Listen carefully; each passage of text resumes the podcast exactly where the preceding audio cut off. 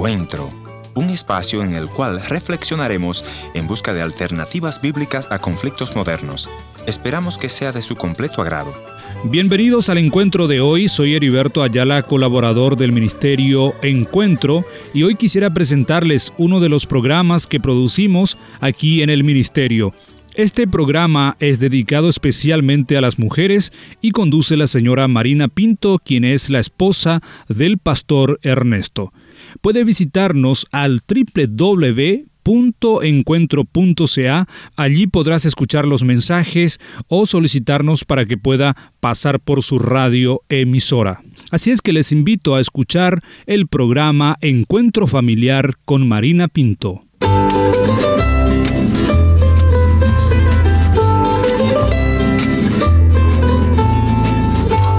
Libertad es la facultad que posee una persona para actuar en las diferentes situaciones de la vida según sus derechos y su propia voluntad.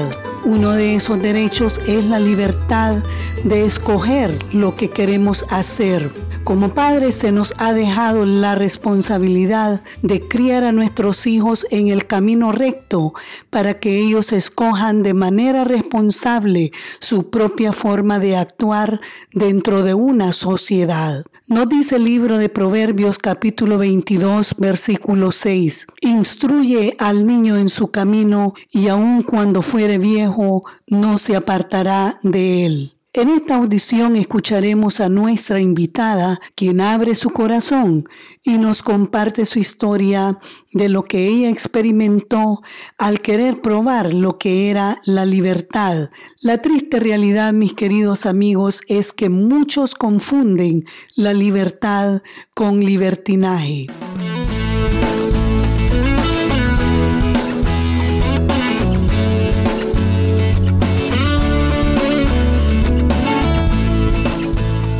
Janet, quiero agradecerle por aceptar nuestra invitación y sin más demora quisiera pedirle que nos comparta un poquito acerca de su familia. Yo provengo de una familia brasileña. Mis mm. padres, Valdevino de Paula, María, como misioneros voluntarios vinieron del Brasil al Paraguay ya hace más de 30 años. Y somos una familia numerosa porque la tierra paraguaya es muy fértil. somos entre 10 hermanos. ¿Qué es lo que motiva a sus padres a ir al Paraguay, a las misiones? Bueno, mi padre comparte su experiencia. Estaban muy bien por, Brasil, casado con mi madre, estaban sirviendo al Señor allá también y ya con tres hijos nacidos en Brasil, eh, serían mis primeros hermanos, ¿no? Y entonces empezó a tener sueños muy raros con monedas que él no conocía, de gente hablando otro idioma, y le empezó a nacer una curiosidad enorme, un deseo de conocer a ese país mm. que estaba en sus sueños. Y de repente se encuentra con alguien que precisamente eh, estaba por Brasil, que, era un paraguayo, mm. y empezaron a conversar y él eh, dijo, me encantaría conocer tu país. Y este señor le dice, pues estás invitado, vamos. Y mi padre, eh, bastante aventurero, se lanzó y vinieron a, Paraguay. Entonces, al llegar a Paraguay, empezó a, darse cuenta de, que su sueño se estaba realizando, hmm. porque empezó a ver a la moneda de su sueño, eh, el idioma y, hmm. en fin, le nació algo, una llama tan grande en el corazón que él se fue de vuelta al Brasil así ya sin pensarlo. Le dijo a mi madre, eh, me quiero ir a, Paraguay. Hmm. Y ella también sin pensarlo dijo, nos vamos. Y bueno, se instalaron aquí, pasaron muchísimas experiencias no tan gratas por el hecho de no hablar el idioma, de estar con personas diferentes. Sufrieron muchísimo, mis hermanos eh, se enfermaban y faltaba todo aparentemente. Entonces, por un momento dado, mi padre eh, se preguntaba, eh, ¿será que era algo de Dios o fue una emoción? Entonces, él empezó a orar, a buscar de Dios su ayuda, su dirección y empezó a conocer a personas que justamente estaban aquí en el Paraguay, misioneros también de otros países, y ahí él empezó a encontrar la ruta, ¿no? Mm. Y aunque no hablaba el idioma guaraní, él usaba un método muy interesante. En la época existían los parlantes y los cassettes, entonces mm. él compraba las prédicas en guaraní y ponía ya todo volumen y lo subía en su carrocita de bueyes y salía a evangelizar eh, las colonias. y así muchas almas llegaron a los pies del Señor.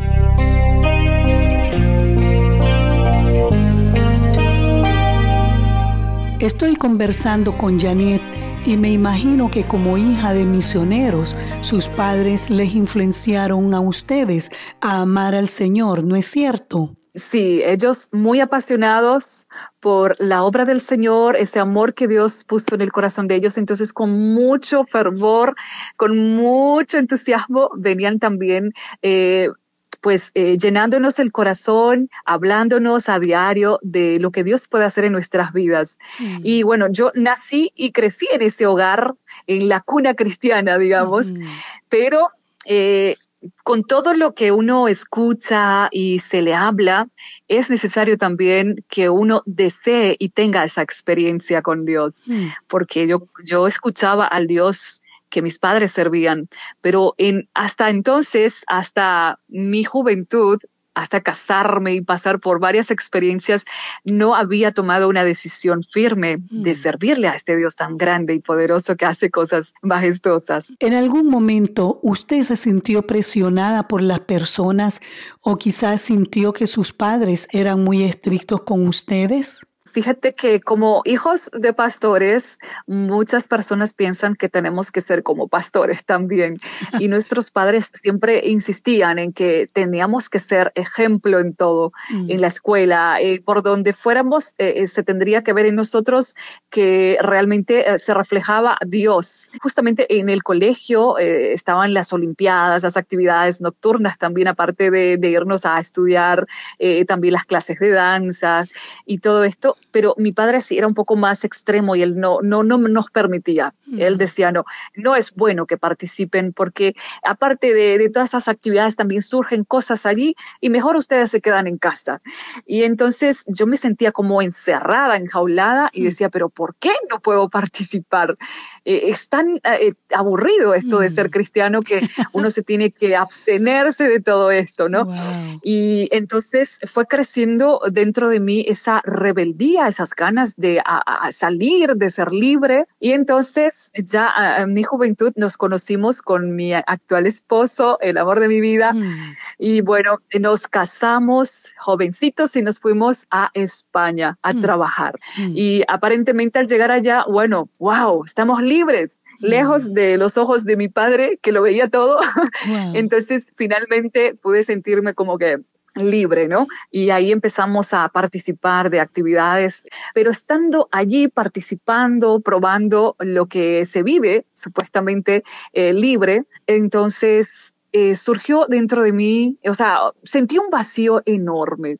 No, no era lo que yo quería estaba triste, me sentía insegura, mm. porque estando allí viendo cómo se disfruta eh, supuestamente, también pude notar cómo eh, había infidelidades, eh, mm. las parejas, cómo se, no, no, se respetaban, ¿sí? Pude ver, por ejemplo, amigos nuestros que de repente la, la esposa le estaba mirando a otro, o, el o sea, el esposo a la otra que estaba por allí tomando. Me sentí sucia y empecé a desesperarme, busqué así rápidamente un lugar y quería hablar con Dios. Mm. Le empecé a hablar y me sentí tan sola. ¿Por qué usted se sentía tan sola? Mi esposo, él también muy joven, empezó a trabajar en un lugar donde implicaba eh, viajar, sí, mm. para los eh, eventos, entonces él salía con su jefe, en principio regresaba siempre con billetes, me decía, esto es un regalo del jefe para ustedes, mm.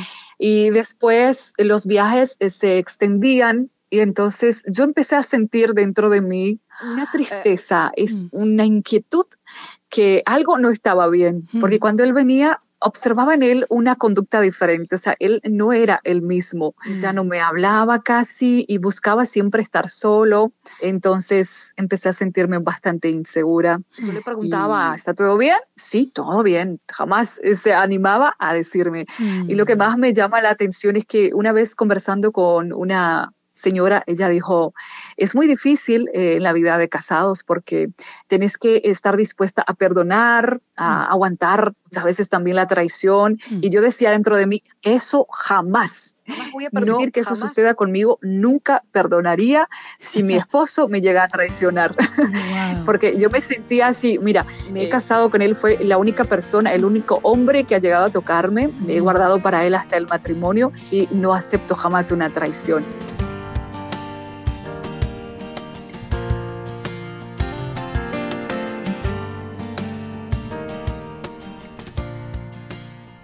¿Cómo reaccionó usted cuando se da cuenta que en verdad su esposo le estaba siendo infiel? Yo le dije, yo quiero que las cosas estén bien y tenemos que arreglar. Y necesito que que confíes en mí, que ahora no me veas como esa mujer celosa, que te va a hacer la vida imposible, sino alguien que quiere que mejore las cosas, mm. porque somos uno y tenemos que estar unidos. Mm.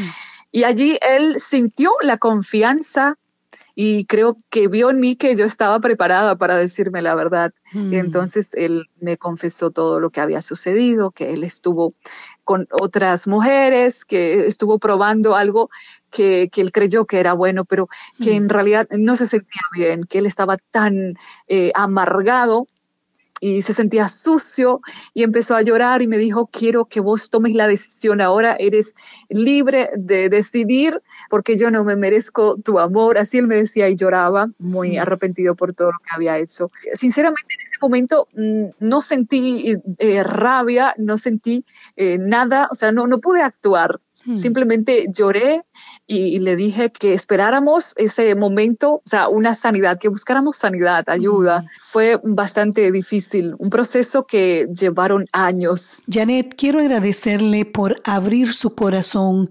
Sé que no ha sido fácil traer al recuerdo experiencias difíciles. Quisiera pedirle que usted les envíe un mensaje de esperanza para ellos pues teniendo presente que Dios puede usar las circunstancias más difíciles para fortificar eh, eh, los muros del matrimonio, de la familia y de la relación que tenemos con Él. Pero es muy importante, eh, sobre todas las cosas, buscar primeramente la fuente que es Dios y permitirle que Él nos dé esa gracia, esa sabiduría, porque sé que hay muchas familias destrozadas, porque es el trabajo de nuestro enemigo que ha venido para robar, para matar nuestra, nuestra alegría, el sueño de cada matrimonio, que es también el sueño de Dios.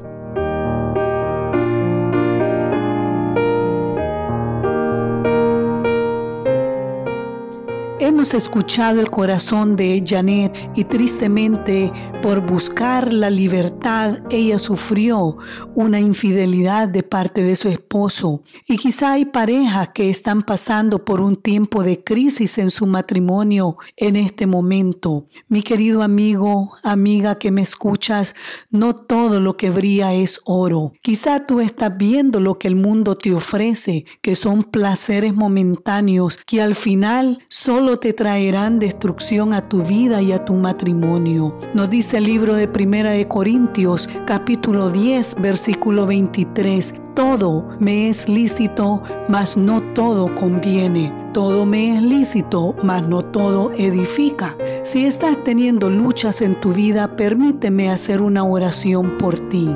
Amado Padre Celestial, vengo delante de ti a pedirte por aquella pareja que está teniendo luchas en su matrimonio. Ayúdales a ser fuertes y poder enfrentar cualquier ataque del enemigo. Que su mente y su corazón sean guiados por tu espíritu a buscar lo correcto y a vivir haciendo tu voluntad. En el nombre de Jesús, amén.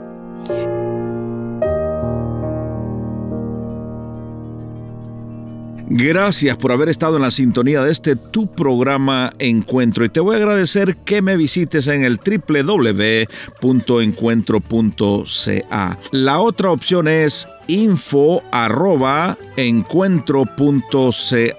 Gracias por sintonizarnos a través de esta radioemisora. Yo soy tu amigo Ernesto Pinto y al despedirme quiero recordarte que Dios te ama y yo también.